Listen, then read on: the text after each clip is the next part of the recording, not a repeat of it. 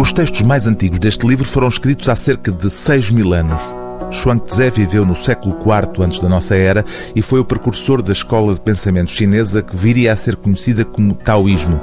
A palavra Tao significa em chinês caminho e o taoísmo é a filosofia que tem por objetivo encontrar o caminho, ou seja, o modo mais adequado de viver.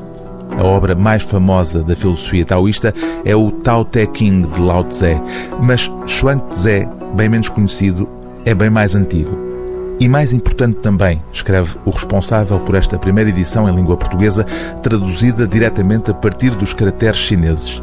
Embora seja conhecido principalmente como obra-prima da filosofia, escreve António Manuel de Campos, o Xuanzé é também considerado uma das mais importantes obras literárias de toda a história chinesa e, nessa qualidade, influenciou significativamente muitas gerações de escritores chineses até ao presente. Xuanzé, ou o mestre Xuang, deixou um conjunto de textos dispersos que só um século mais tarde viriam a ser reunidos e aos quais terão sido acrescentados novos textos.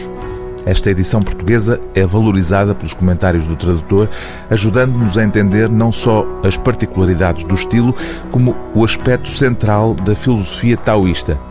Xuan Tze, explica António Manuel de Campos, é sobretudo um pensador extremamente lúcido que nos recomenda a humildade de reconhecer as limitações da lógica e da razão, e em especial das normas morais.